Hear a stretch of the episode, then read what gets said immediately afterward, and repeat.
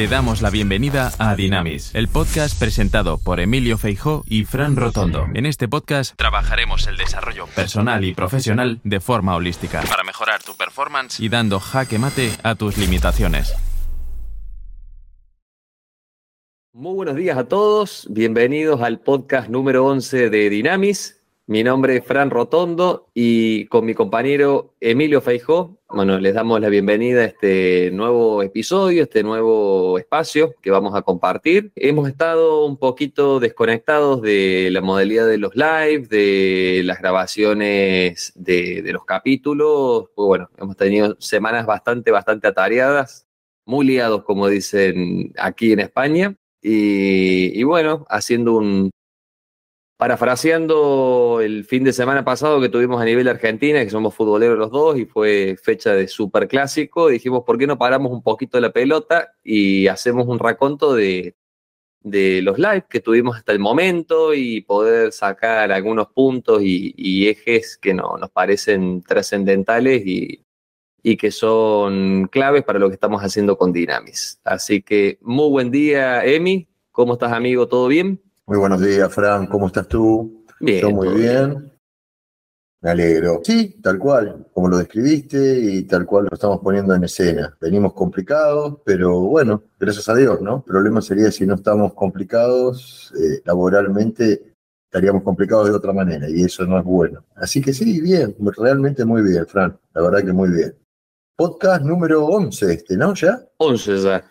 Impresionante. esa Hemos pasado la barrera de, de, los 10 y bueno, me parece un buen numerito para que paremos la pelota y, y hagamos un, una síntesis, un análisis de los temas que tratamos en virtud de los, los, diversos exponentes y de gran calibre que hemos tenido hasta, hasta el momento. Y bueno, era un poquito el, el compartir, como hemos compartido tantas veces en, en charlas nosotros de café y, y decir por qué no lo grabamos y lo, lo, lo, hacemos a todo público. Entonces esa era un poquito la, la idea. No sé qué te parece. Me parece bien y los que se van a venir, ¿no es cierto? O sea, es algo que, que está bueno y que justamente en estos días tuve una retro de una de las personas que, que nos tocó, que nos permitió intercambiar y que me comentaba que tuvo mucha repercusión y que a partir de ahí salieron, salieron interesados, salieron clientes y bueno, me pone muy contento, me pone muy contento porque si bien no es el objetivo, nuestro objetivo es cada vez que tenemos una charla con alguien es que la persona esa en cuestión sea él o la protagonista y que justamente se pueda lucir y que puedan compartir todo ese espectro en el cual no solo los enriquecen a ustedes, sino también nos enriquecemos todos, ¿no? Y si eso trae a colación que le trae éxito en algo, clientes o lo que fuere. Bienvenido sea. Enhorabuena. Sí, sí, tal cual. Tal cual. Pero bueno, eh, realmente pasó el tiempo y nos tenemos que remontar, recuerdo, a, eh, a Alan, Alan Tejeda. 25 26 de agosto fue el primero que tuvimos, un tiempito. Hace seis, hace seis años. Sí. Qué linda experiencia haber conocido sí. a Alan. ¿eh? La verdad que fue una muy linda experiencia. De tu mano haberlo conocido fue algo muy lindo y una persona que, como le dijimos, ¿no? con su temprana edad, haber logrado codearse con gente tan, tan importante, pero al mismo tiempo con un sentido de la humildad que realmente nos asombró, vos ya lo conocés, pero yo no, y, y mucha gente que me habló, una persona muy humilde, muy, muy transparente se la vio y muy ubicada para la edad que tiene, ¿no? Sí, los pies sobre la tierra y a su vez, bueno, yo sí lo, lo, lo conozco, eh, en, en, el live y todo se, se, cuenta un poquito la historia, no, no vamos a profundizar en eso, pero sí, amigo mío. Pero sí fue una grata sorpresa todos los comentarios que, empezamos a recibir y todo, dado a lo que es él como, como persona y, con lo que es misión, visión y valor de, su propia unidad de negocios, que, que es él mismo, cómo hizo una sinergia conectando a miembros de la familia, es como que hizo hasta una unidad familiar eh, a raíz de, del proyecto y al contrario, viste que muchas eh, familias viste se disuelven después de, un negocio y, todo lo contrario, esto fue una unión de, sacar el, provecho o el, punto de cada uno fuerte y, él lo logró mixear como buen DJ que es y, sacar el máximo provecho y potencial de, cada uno. Pero sí, lo, los valores y la mentalidad de él creo que es lo, más destacable, ¿no? En términos absolutos, siempre aparecen esto, esas etiquetas, esos clichés, ¿no? Como que las empresas familiares habitualmente no prosperan. Y justamente vos mencionás algo que yo también rescato de esa charla con, con Alan, como que él no tenía necesidad de volcar todo el éxito que iba teniendo, todos los avances que iba teniendo, directamente involucrando a la familia. Sin embargo, él lo hizo el reconocimiento a sus padres desde ya, pero también involucrando directamente al hermano, que había sido un poco la musa inspiradora de él en su momento y que después por, por razones X se había dedicado a otra cosa y después él lo vuelve a incorporar y eso muestra un poco también cómo esos valores absolutos se ponen en discusión, ¿no? Porque el hecho de ser una empresa familiar no es una debilidad en sí misma, al contrario, si lo entras a ver desde un montón de aspectos, es una fortaleza en sí misma. El tema está, como todo en la vida, cómo se maneje. Y si después vos querés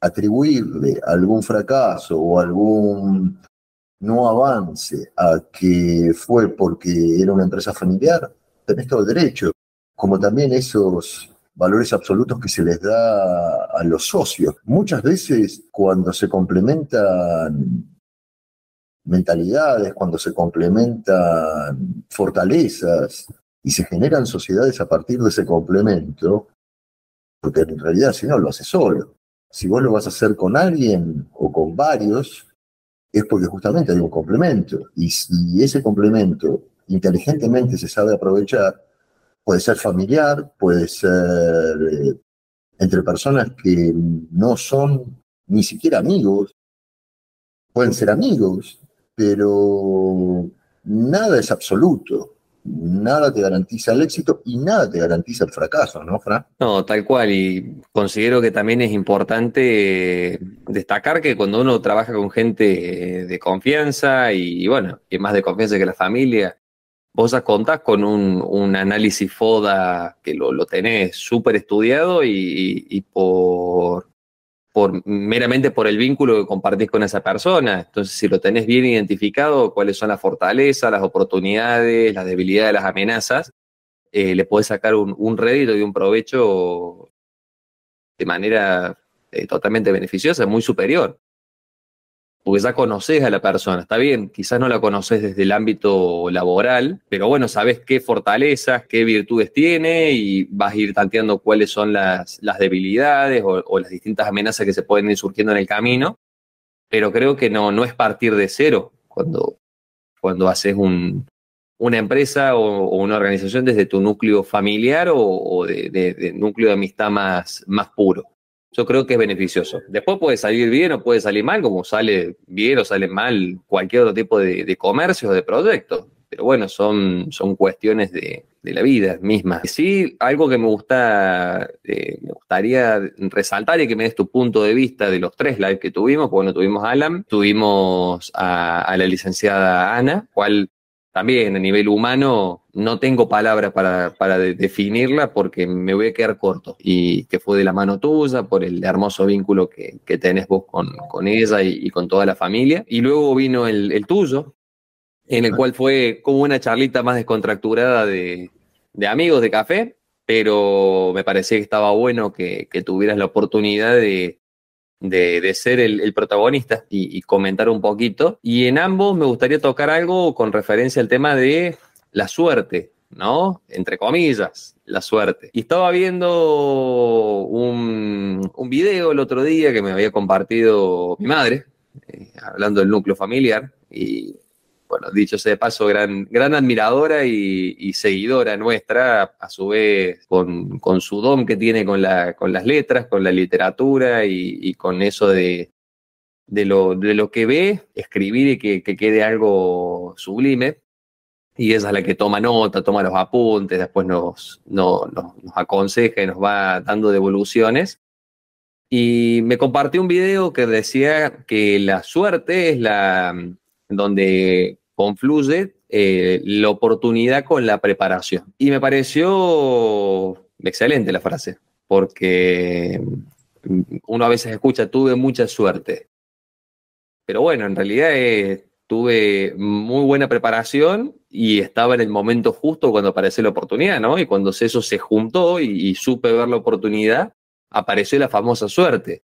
Y dado que fuiste el, último invitado, protagonista de, de Dynamis, y hablamos un poquito de esto, me gustaría que me des tu punto de vista. Si estás de acuerdo, si no. Mirá, es una pregunta que le hice a Ana. Ana me, me citó a José María Sayez, que es su marido, también es otro empresario. Otro suertudo, diríamos otro empresario de la hostia.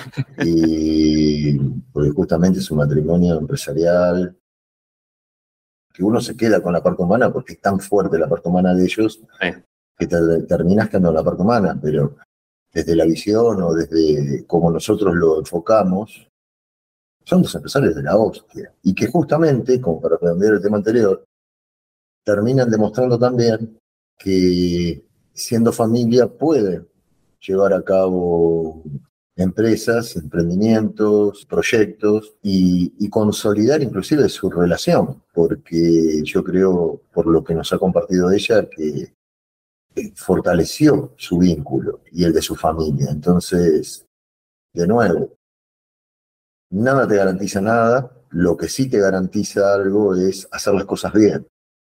Y basta de excusas. Hacer las cosas como corresponden, con análisis. Vos hablaste de FODA. Hay muchas empresas familiares que se caracterizan por ser precarias, entendiendo precarias por no tener herramientas, no saber el cómo avanzar. Entonces, cuando algo te tiene un traspié o lo que fuere, se lo atribuyen o a la familia o mi socio no me escucha, mi socio va para otro lado. Eso obedece porque justamente no hay herramientas tales como la comunicación, reuniones, inteligentes. Eh, cuando digo inteligentes me refiero con, con, una cabeza, con un desarrollo, con un desenlace, con un tiempo, con una minuta, en el cual no sean reuniones monótonas, aburridas, sino que sean reuniones de éxito. Bueno, un sinfín de cosas que hace que, y cierro ese tema, ¿no? La familia en sí misma, los socios en sí mismos pueden avanzar. Y yo creo que lo de Alan nos dio ese disparador. Y lo de Ana, como para ya empalmar tu pregunta, yo creo que a, vivas voces y ya, porque Alan está comenzando, si bien en una forma muy próspera y, muy exitosa, lo de la familia Sayez, Ana Esteve, en este caso Ana Esteve, tiene una carrera en sí misma, más allá de lo que ha hecho con José María Sayez, fabulosa. Y hablamos de la suerte, y ella me citó a su marido, que decía que cuanto más trabaja, más suerte tiene.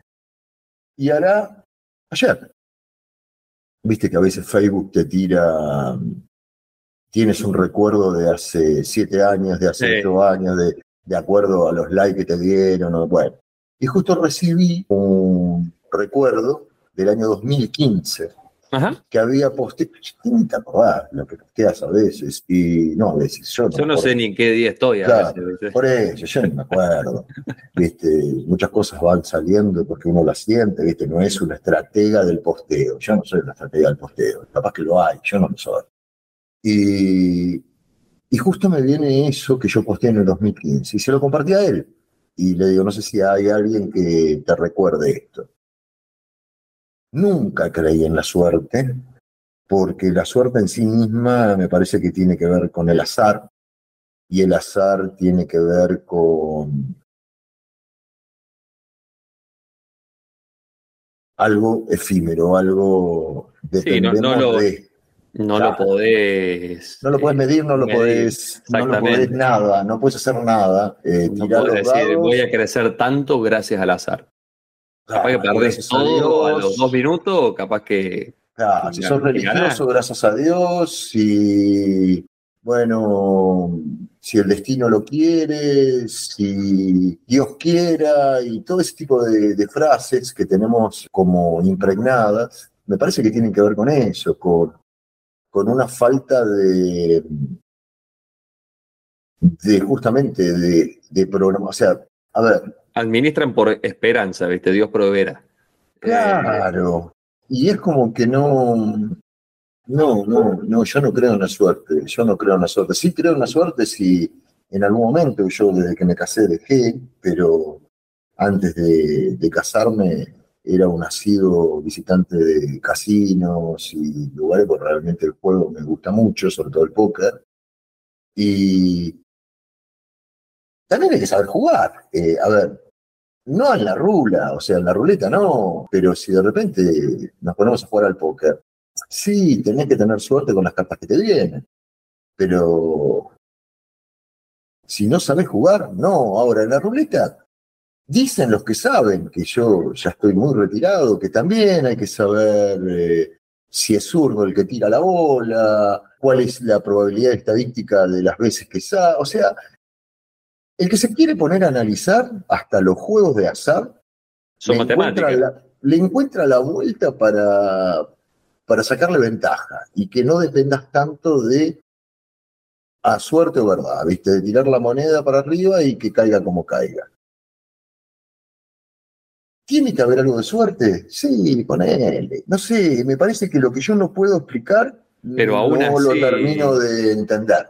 Aún así, eh, lo más loco, pues se me viene justo un ejemplo que viví ayer y, viene por el tema del juego. Man, no te lo conté, te lo estoy contando ahora. Aún así, cuando ganan, no es porque van una vez y ganaron, ¿no? O sea, son asiduos a ir.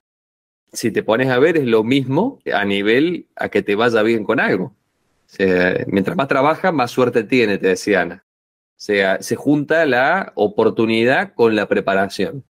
Y hasta eh, ese mismo jugador, ¿viste? Va y prueba una ficha. Acá en España se usa mucho, en Argentina no, en todos los bares Viste que tenés tragamonedas, que tenés la, máquina de cigarrillo y el, el tragamoneda. Eh, no falta en ningún bar. Y ayer estaba en uno y meto una moneda y, yo estaba afuera, eh, sentado. Y de repente empiezo a escuchar el ruido que caía en moneda, caía en moneda, caía en moneda. Y en un momento pensé que estaban vaciando la máquina. Pues cayeron monedas, pero un rato.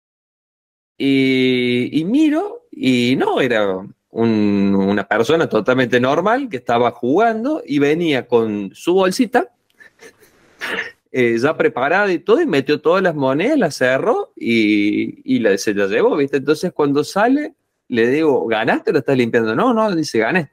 Había ganado como 300 euros y había puesto 7. Y le digo, buenísimo. No, dice, pero ya he puesto mucho más en, todos los bares, porque venía caminando, había hecho una peregrinación de bares y había terminado ahí y ahí había ganado. Estaba feliz de la vida, pero aún así había tenido que invierte años, invierte tiempo y, como cualquier actividad que uno quiere desarrollar que le vaya bien, ¿no? No es que, que es azar mínimamente, es matemática. Mientras más veces intentes, más posibilidades tenés a que tengas suerte. En esto es un poco más sí de azar, pero lo que es traga monedas y todo. Pero bueno, también es cuántas veces patea el arco, cuántas veces mete la, ficha y gira la palanca para que, que, para ver qué sale, ¿viste? Sí, yo, yo te escuchaba, ¿no? Y, trataba de, entender o de asimilar la definición de, de tu mami. Oportunidad más preparación, ¿no? Exactamente. Ambas dos las tenés que trabajar, porque las oportunidades tenés dos formas. tenés dos formas, tenés dos formas de, hacer con las oportunidades, esperarlas. Te deseo mucha suerte. Ahí sí te deseo suerte. Si las esperás o si las buscas. Y la preparación, justamente, amerita el trabajo de prepararse. O sea, a ver, hay que trabajar. Está bien que los millennials y, me incluyo, y me incluyo, no los voy a, no los voy a impregnar a ellos nada más. La palabra trabajo en sí misma es una palabra, y, ontológicamente hablando, es una palabra que genera rechazo, que viene que, tiene que ver hasta con sacrificio, que tiene que ver con tortura. O sea, la etimología de la palabra trabajo no es positiva. El labrar. No, pero viene más atrás todavía. Viene más allá, pero sí, es de tortura, es de tortura, ¿viste? Es todo, ¿viste? Por eso dice, no, no sé, es el trabajo que me dio, ¿viste? Está todo, viene muy, muy. Entonces yo entiendo el rechazo natural, pero saliendo de ese romanticismo, trabajo es fundamental. Es fundamental y obviamente que hay que tratar de hacer lo que a uno le gusta para que justamente si haces lo que te gusta, no es un trabajo. Obviamente, haces lo que te gusta, pero seguimos maquillando, enmascarando las palabras, pero es un trabajo, para hacerlo liso y llanamente. Es un trabajo que te gusta, pero es un trabajo. Un trabajo de que te preparas, un trabajo que ensayás, un trabajo que, que, probás, como, como decía este muchacho, probás suerte, venía caminando no sé cuántas cuadras, entonces ganó una bolsa. No, sí está bien, pero hay que ver con cuánto arrancó capaz que arrancó con seis bolsas y yo una bolsa. Entonces, por eso yo el tema del juego en sí mismo mm, no lo dejé cuando me casé, porque siempre perdés más de lo que ganás, siempre perdés más de lo que ganás. No conozco a nadie que, que gane, siempre conozco a gente que pierde, pierde, pierde y gana. Y capaz que tiene una racha de ganar, ganar, ganar, pero pierde y la cantidad de bolsas, usando esa analogía con que arrancó esa, esa caminata de tragamonedas, eh, seguramente fueron muy superior a, una bolsa, fueron más, y terminó él con una bolsa. Bienvenido. Ahora, ambas cosas que ha dicho tu madre obedecen a eso, a trabajar, buscando la oportunidad y encontrándote preparado. ¿Qué creo de la suerte? Nada, sinceramente, nada como tampoco, ergo, creo en la mala suerte. Creo en que justamente, y vos sabés que yo por más que pasen cosas, no creo en la mala suerte, creo sí... crees en los momentos eh, difíciles de última. Totalmente, y creo en la positividad, y soy muy creyente, si la palabra es creyente porque creer es un acto de fe. Y esto que voy a plantear no es fe, esto es científicamente probado. Sí creo en la energía. Yo creo que se puede tener una energía positiva y una energía negativa. Y si vos estás buscando oportunidades, preparado, ¿sí? Preparado. Y con energía positiva, o sea, con confianza, con confianza. Y pensando en positivo, y es muy potente. Es un cóctel muy potente. Porque hay mucha gente que encara, hace la misma fórmula, pero arranca con una mentalidad perdedora, arranca pensando en que, y hay que pensar en todo, yo prefiero, hay mucha, me, me, río, ¿no? Hay mucha gente que dice, yo prefiero pensar para mal. A lo peor, en todo caso, claro, y que, claro, y que la suerte me sorprenda, o que cuando venga bien me sorprenda. Y está bien, si eso te hace bien y, estás cubierto y emocionalmente eso te hace bien, cada uno lo decía Ana, ¿no? Que no podemos emitir opinión de, nadie, pero no porque es una ley que nos los prohíba, sino porque cada uno está en su estadio, decía Ana, y tiene toda la razón del mundo.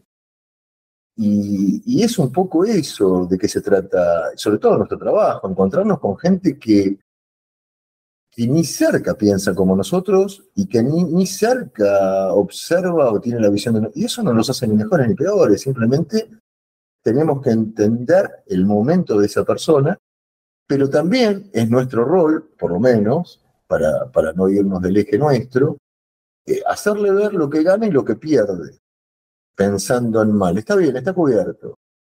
Pero a nivel energético vas con la mentalidad, yo siempre lo llevo al fútbol. Voy a patear un penal pensando que lo voy a errar. Si lo meto, me sorprende. Y si yo pienso y voy a patear un penal y yo me entero, yo soy el técnico y veo que un jugador mío va a patear un penal pensando que lo va a errar,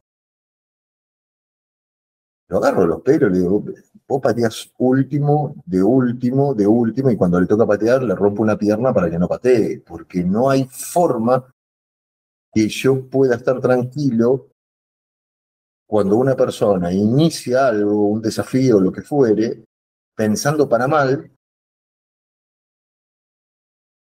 porque las posibilidades, como dijiste vos, y las estadísticas de que le vaya bien son muy pocas, ¿no? Yo tenía el ejemplo de, que lo vi a una persona en la cual aprecio mucho y, él cambió el, chip, ¿no? Pero ahora hace 10 años que lo conozco, más o menos. Y al principio él me decía, yo soy muy negativo, pero él, pero lo decía como si fuese una virtud, ¿eh? eh yo soy muy negativo y justamente esto, prefiero pensar lo peor y que después lo bueno eh, se aparece y me sorprende. Que aparecía cada tanto, ¿sí? Y mira que trabajaba, ¿eh? Lo veías y, trabajaba, le metía. Pero era la actitud que le ponían. Y cuando aparecía eso bueno, justamente la actitud era de sorpresa, pero no era ni de, ni de, logro, ni de felicidad, ni bueno, vamos por más.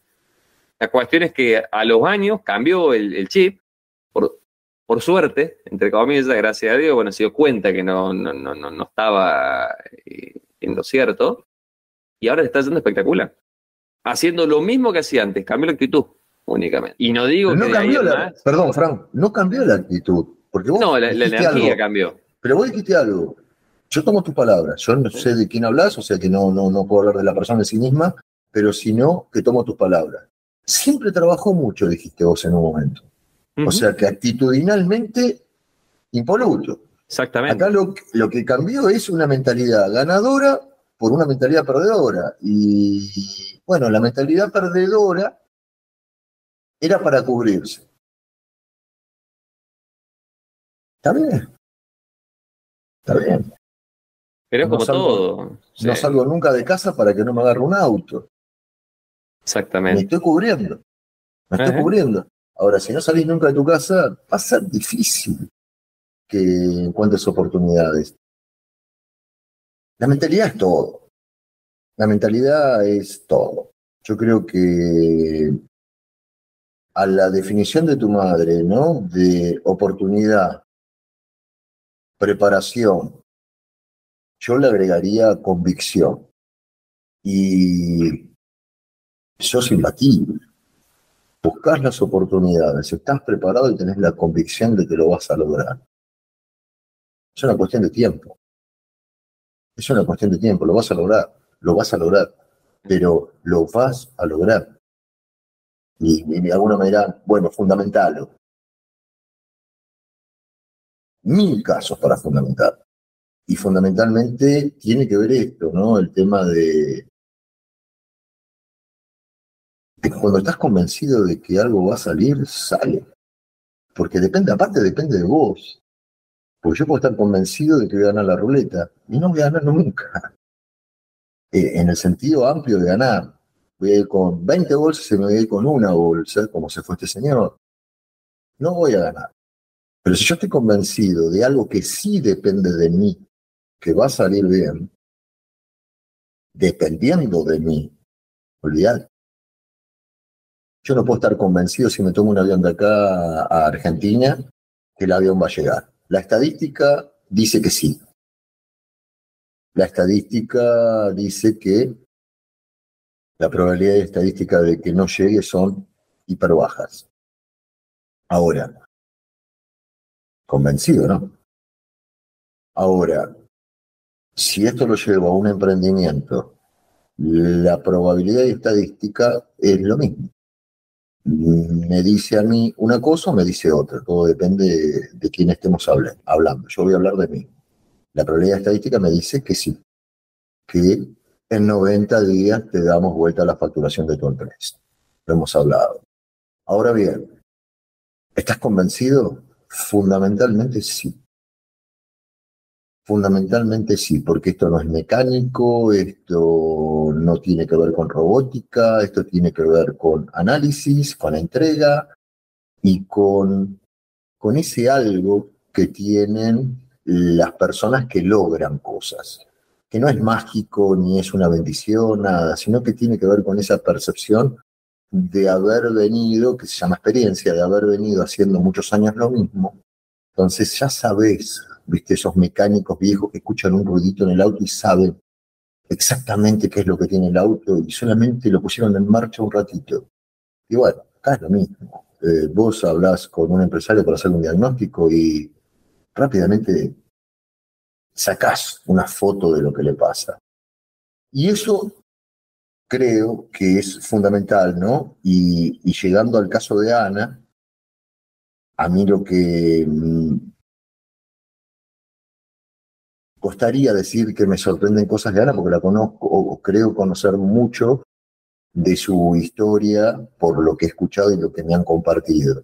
Pero no me termina de sorprender. O sea, cuando llego a, a Barcelona y me entero de que había hecho ese, ese diplomado en el BTI, yo digo, qué voluntad de seguir preparándose, sigo la analogía de tu madre. Y fundamentalmente estaba tan contenta con lo que había estudiado que esa alegría la alejaba del trabajo que le habrá dado estudiarlo. Porque estaba contenta, entonces ya no había un trabajo, ya le gustaba lo que estaba haciendo. Y al mismo tiempo estaba tan convencida de que funcionaba y cómo era la aplicación del MBTI, que lo, lo transmitió de una manera que en la jerga comercial sería no lo no contó qué es el MBTI, vendió lo que es el MBTI. No había manera de refutárselo. ¿Me seguís? Totalmente preparada, totalmente convencida, tenía la convicción de que era el medio y el método sí o sí para llevar a cabo tal. Sí, fue, fue excelente. Y no se arrepintió de nada de las cosas que hizo en su vida, al contrario, todo lo que hizo en su vida la hizo llevó a, a todo lo que logró. Sin embargo, el único punto que dijo que le hubiese gustado sí tener era el MBTI en tiempos atrás, como herramienta. Fantástico. Sí. Fantástico, fantástico ejemplo de perseverancia, convicción, trabajo, búsqueda de oportunidades, porque no la llamaron para ofrecerle el MBTI. Empezó a buscar y consiguió uno en México. ¿Y qué necesidad? Esa, la de hacer lo que le gusta, la de seguir logrando cosas, la de... Y yo, creo que son todos metamensajes, ¿no es cierto? Yo creo que son todas metamensajes en el cual yo tengo un cliente en Argentina que, es dueño de una empresa muy, muy grande en Santa Fe, y, está pasando por unos temas familiares, o ha pasado y, sigue con algunas secuelas complicados, que no tiene nada que ver con la empresa. La empresa, fantástico, fantástico como le va, fantástico todo. Pero muchas veces duda de la convicción de la continuidad de la empresa a futuro por agentes externos, no por agentes propios de la, de, la empresa, que para ella no es un trabajo tampoco, es una dueña. No es un trabajo tampoco, ella ama lo que hace, lo hizo durante toda su vida y ama lo que hace. Y es un, y es un rubro totalmente machista, como el de la construcción. Y ella tiene lo que hay que tener para afrontarlo, hizo una empresa súper, eh, su socio, que es su marido, falleció hace muy poco y ella quedó solita con todo. Y va, y va, y va, y, va con la alegría de lo que le gusta, más allá de la tristeza de haber perdido a su, a su, a su pareja y a su socio. Pero la convicción se va desgastando a partir de factores que no tienen que ver con el trabajo en sí mismo, que tienen que ver con, otras cosas. Y justamente vos ves cómo hay cosas que no salen como tendrían que salir a partir de ese desgaste de la convicción. Por eso la convicción es tan importante. Volvamos al fútbol, por favor. todos nos dimos cuenta, los argentinos, que Argentina empezó a jugar diferente cuando ganamos la primera Copa América. Sí, sí, incluso... Se, rompió. Eh, ahí se rompió algo, pero ya antes estaban con la convicción de que podían ganarla, que antes no la tenían. Sí, pero vos date cuenta que venían con una linda convicción, que llegamos a la final en, ¿cómo se llama? En Brasil. venía, pero el punto de quiebre fue ese. Se logró ganar algo. Se soltaron y ahí empezaron a creer en serio que podían. Y empezaron a ganar esto, a ganar aquello, y terminaron la Copa del Mundo como como parte del camino, porque yo creo que la selección argentina si sigue con esta mentalidad, y lo voy a tomar como una empresa, no lo voy a tomar como un equipo de fútbol, ¿eh? Si siguen con esta mentalidad, con este trabajo, con esta humildad, con este, con este nivel de sociedades que se han armado dentro de, la, de esta empresa, va a ganar mucho más, recordarlo, ¿no?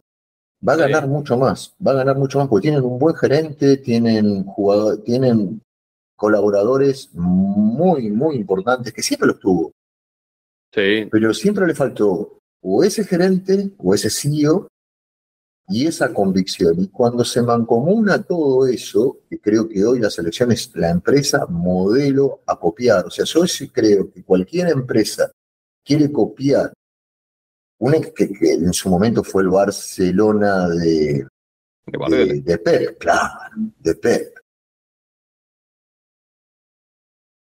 No, viste, porque hubo mejores Barcelona, eh, hubo Barcelona, uno toma el, top y era el que estaba en Ri, eh, era, no, no, no, no, no, no, el que estaba todo, no, no, no, no.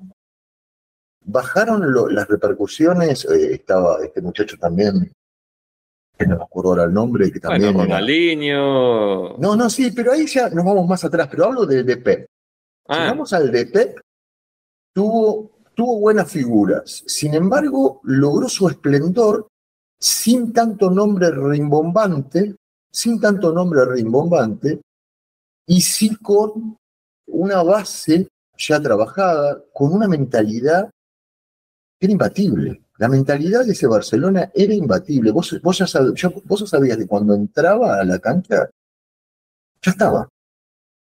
Tenías esa sensación. Y después te lo demostraban en el cómo trabajaban.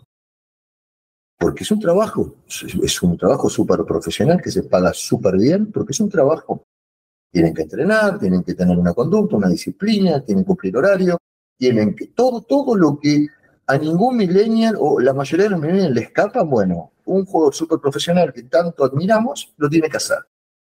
Y ellos hicieron todo eso. Y yo creo que hoy, salvando las distancias, la selección argentina está en ese sendero con mucha responsabilidad, con mucho amor propio, con mucha sed de lograr cosas, ninguno está este, como, ya está, ya lo logré, ¿viste? No, no, no, no, siguen con hambre, el gerente sigue con hambre, el CEO sigue con hambre, y están convencidos de que es un camino que recién empieza. Los que se están por retirar los que tienen una edad primaria y los que tienen una edad media. Los tres momentos etarios te muestran eso. Y de nuevo, y perdón que la haga larga, Fran, pero es importante porque es como un compendio de lo que también me llevé de Ana. Si hoy una empresa ve eso, si una empresa hoy ve eso, pero no el fútbol, sino a la selección como una empresa, es como que de repente mayores de 32, 34 años, ¿para qué los tiene? ¿Para qué los tiene? Eh, son viejos.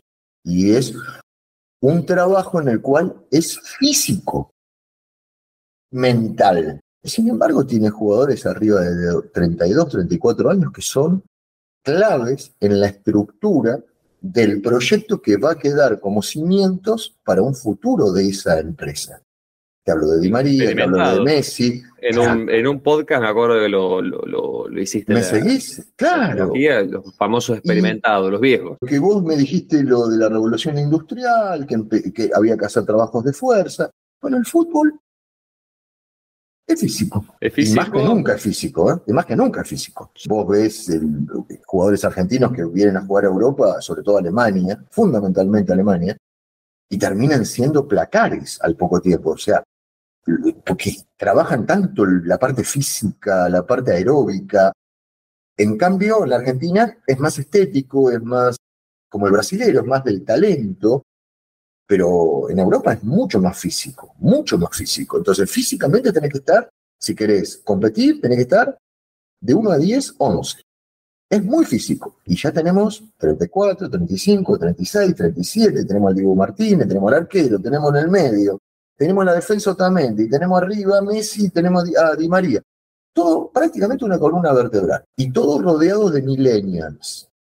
Sigamos con la empresa. Convicción, experiencia, saben a dónde van, hambre. Y yo me sigo preguntando lo mismo. Las empresas no ven estas cosas. Porque después del Mundial, viste que se hablaba de valores, del poder, de cuánto tiene para enseñarnos, viste, Eh, la resiliencia, el, el perseguir tus sueños más allá de que te caigas mil veces. Más me quedó a mí, ¿no? El romanticismo de la poesía postmundial. Y hoy no, hoy ya más frío, mucho más y con mucha humildad lo digo esto, no, lo, no estoy hablando como argentino ni como futbolero, estoy hablando como, che, pará, así como tuve la oportunidad de ir a ver a Pep cuando fue a dar una, eh, una conferencia en Argentina, que de esa gente uno aprende, porque es en las personas que arman equipos de alto rendimiento y que los hace brillar, porque lo que tocó Pep lo hizo brillar, algunos más, otros menos, pero dejó su huella. Eh, él pasó y dejó huella. Bien, entonces yo lo fui a ver. Y yo creo que hoy, no sé si hay que ir a ver a Scaloni, porque eso es lo lindo. Mm, No hay nadie que se haya eh,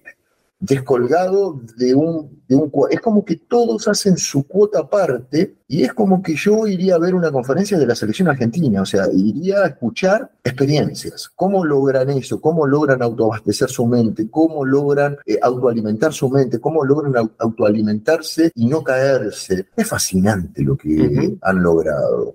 Y hablo de lo que conozco, debe haber otros, otros casos de éxito de igual manera, ¿no? Estamos hablando del éxito, porque lo que estamos Puro. viendo es el, es el- el detrás de escena, ¿no? Se les da la película eh, montada. Pero, sin embargo, o sea, toda esa gente exitosa se diferencia del que no por el simple hecho que hace lo que a la gran mayoría de la gente no le gusta hacer. O sea, el, todo lo, lo que conlleva al llegar, al- en el caso, bueno, del fútbol, eh, el entrenamiento físico, la conducta, el resignar un montón de cosas en pos de esos 90 minutos que se ven, que dan el resultado del éxito y pasa lo mismo con cualquier empresario o, profesional que se quiera dedicar pura de, manera pura y, con éxito en lo que está eh, lo que está emprendiendo, si te querés dedicar a las ventas. Vender es hermoso, el resultado de la venta, fascinante para uno que le guste y que le apasione lo que hace. Ahora, todo el previo, la gran mayoría no lo quiere hacer. O sea, el, poder de la frustración, el, tener 90 personas que te digan que no para que uno te diga que sí, y todo ese tipo de cosas, el que lo hace, uno lo ve y dice, es exitoso. Sí, porque hace todo el camino o, lo, que la gran mayoría de las personas no quiere hacer. Sí, y justamente siguiendo el camino de- del objetivo de este encuentro nuestro, Ana fue muy clara. Y yo lo remarcaba y se lo remarcaba y se lo remarcaba, pero no como un acting. Se lo remarcaba porque realmente esa, esa, esa, esa historia tan cruda de cómo vivieron el camino a ese éxito que vos mencionás, yo no lo conocía. En esa dimensión sí conocía detalles. Eh, tuvimos que invertir, tuvimos que vender esto, tuvimos que vender lo otro.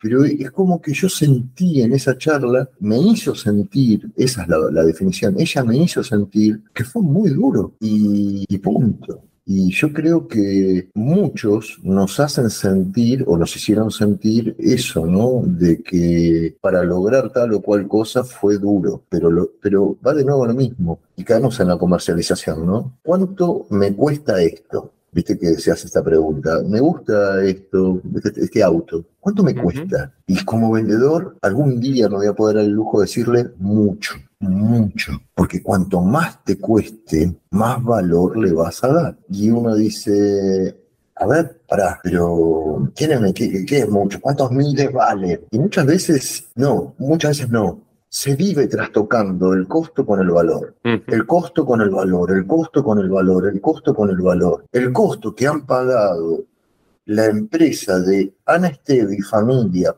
para lograr el valor que pudieron darle a esa compañía conquistada, lograda, desarrollada y que aún hoy funciona, ya no bajo el mando de ellos, pero sí funciona, es altísimo, pero tenían la convicción. Trabajaron para eso, se bancaron todo ese camino que vos mencionaste y en todo momento nunca se cuestionaron que no lo iban a lograr. Se lo pregunté yo ya, me daba vergüenza cuando lo vi el video, me dio vergüenza porque se lo pregunté tantas veces, pero decime que dudaron en algún momento. Y después cambiaba las palabras y decía, pero en algún momento pensaron en dejar. Y era impoluta. No, no, no. Sabíamos que iba a funcionar. Me habló de su hermano, me habló de su marido, me habló de su padre.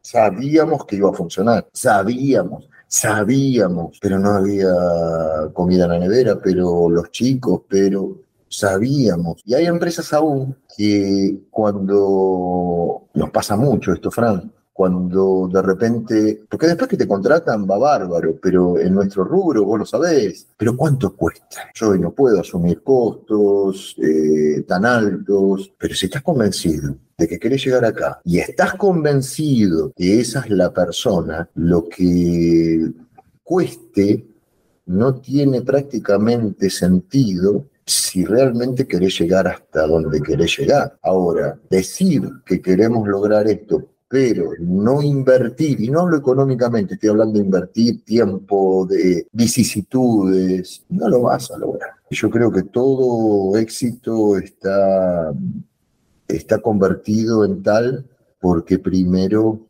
mucho, poco, medio, pero siempre pasó por un sacrificio, por un resignar, por un invertir, por un desesperarse, por un, decir, si queremos hablar de éxito, si queremos hablar de logros, sí, no sé, yo vendo zapatillas y no sabe, dos veces vendí una zapatilla impresionante. Eso no es un éxito. Un éxito es agarrar y decir, bueno, ¿cuánto tiempo fuiste vendedor de zapatillas? Y cuatro años. Bien. En, en, un, en un grupo de cuántos vendedores? De 20. Bien. Y dentro de esos 20, ¿cómo te, qué, ¿cuál es el promedio en el ranking? Y siempre estuve segundo o tercero. Es una buena performance en cuatro años. Es una buena performance. Tampoco fuiste el elegido. Fue una buena performance. Y ya después del cuarto para atrás, no existís. No existís, es tan, tan despectivo, es como que no, no lo lograste, sos parte de una masa. Y, y en vez de que duela eso, yo creo que hay que asumir que no hicimos para ser parte de la masa. O sea, si yo soy parte de una masa es porque hay algo que no hice o no lo hice bien, o no lo entregué, o no, tuve la convicción, o no invertí, o, un montón de cosas.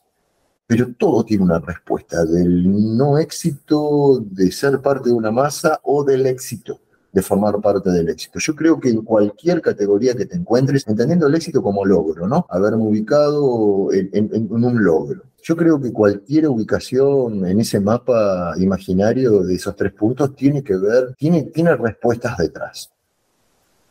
Que lo agarrará un Franco Rotondo y le dirá, mira, yo analizo y diagnostico que tu FODA a partir de tu performance, de esto, de esto, de esto, y le darás toda la explicación técnica que corresponde. Pero escuchamos que no tuvo suerte. O humildemente escuchamos que hay gente que dice, yo tuve suerte en la vida. A pensar, ¿no? Oh, me parece que estaba, estaba bueno. Parar un poquito la pelota, no esconderla, porque vamos, como dijiste al comienzo, vamos a seguir haciendo la modalidad y tenemos ya muchos invitados y, una agenda bastante, bastante comprometida, que es lo lindo de, esto. Y bueno, vamos a seguir mechando y, tocando este tipo de, cuestiones, de conceptos y todo relacionado con lo que hacemos en, en Dynamis. Y si te parece, Emi, ¿dónde nos pueden seguir? dónde nos pueden localizar y contactar. Próximamente en un par de lugares que ya vamos a decir, donde vamos a dar un par de conferencias, pero mientras tanto a nivel digital, en www.emiliofeijocoaching.com, en Instagram, eh, fundamentalmente en LinkedIn, estamos haciendo muy, mucho, mucho, mucho ruido en LinkedIn, porque justamente el mundo empresarial es como que dos partes, vos viste, Frank. Sí, va por ahí. De la masificación y, y, formar parte, no podés no estar en Instagram.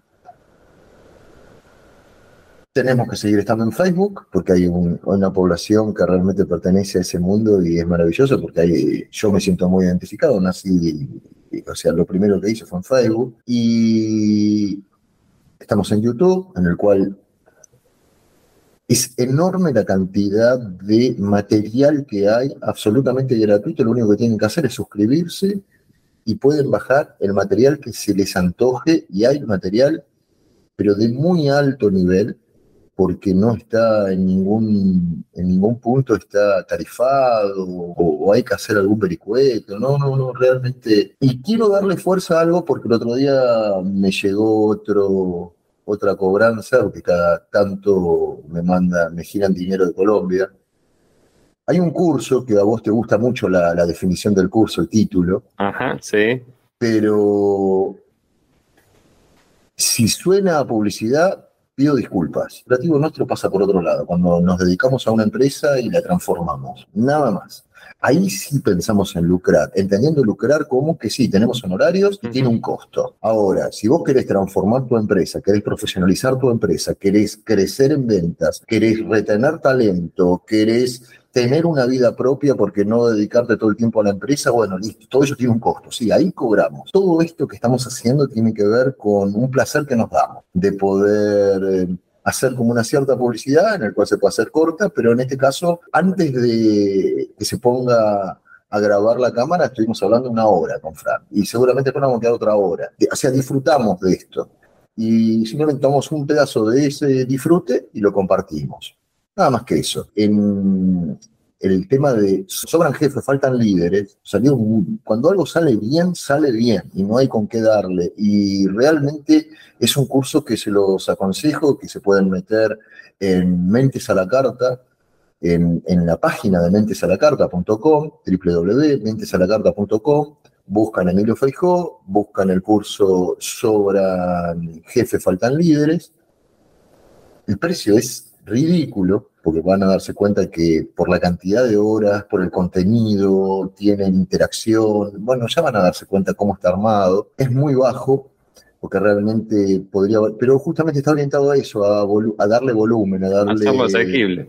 Hacerlo masivo, porque es una forma de aportar lo que nosotros entendemos que es el comienzo de la cadena productiva, ¿no? El, que, el que empuja el carro para que todos los que estén adentro de ese carro puedan disfrutar, puedan sentirse cómodos y dar su mayor potencial, que es el líder. Es el que hace que todos los que estén adentro de ese, de ese vehículo la pasen bien y puedan producir al máximo. Y para, para cerrar, te decía, el tema de LinkedIn, que se está, se está moviendo mucho, es mucha la cantidad de, de adhesiones que estamos teniendo. Prácticamente se ha, ha crecido un 50% después de la charla de Ana, y, eso también se lo debemos a Ana.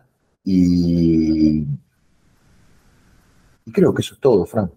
Eso es todo. Como decís vos, ahora vamos a cortar la cámara y seguramente seguiremos charlando una horita más y, preparando lo, próximo y hablando de, de, la vida. Te mando un fuerte, fuerte abrazo y un placer en haber compartido este, este espacio del podcast 11 con, contigo. Y un gran saludo para todos y nos estamos viendo la próxima con más contenido de Inamis. Igualmente, Fran, abrazo grande para todos.